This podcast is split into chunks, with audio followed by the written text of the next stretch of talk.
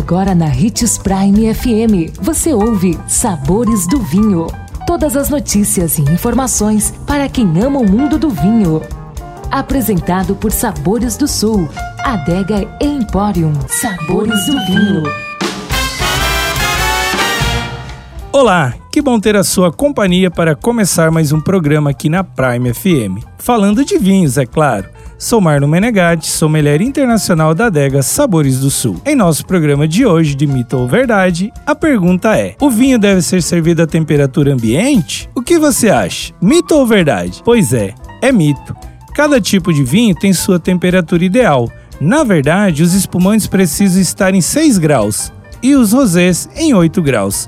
Já os brancos, que puxam para o ácido, em 6 a 12 graus enquanto os suaves ficam melhores em 6 graus. Por sua vez, os tintos leves necessitam estar entre 14 e 16 graus, mas os encorpados entre 16 e 18 graus. Portanto, um termômetro digital é de grande auxílio na supervisão das temperaturas.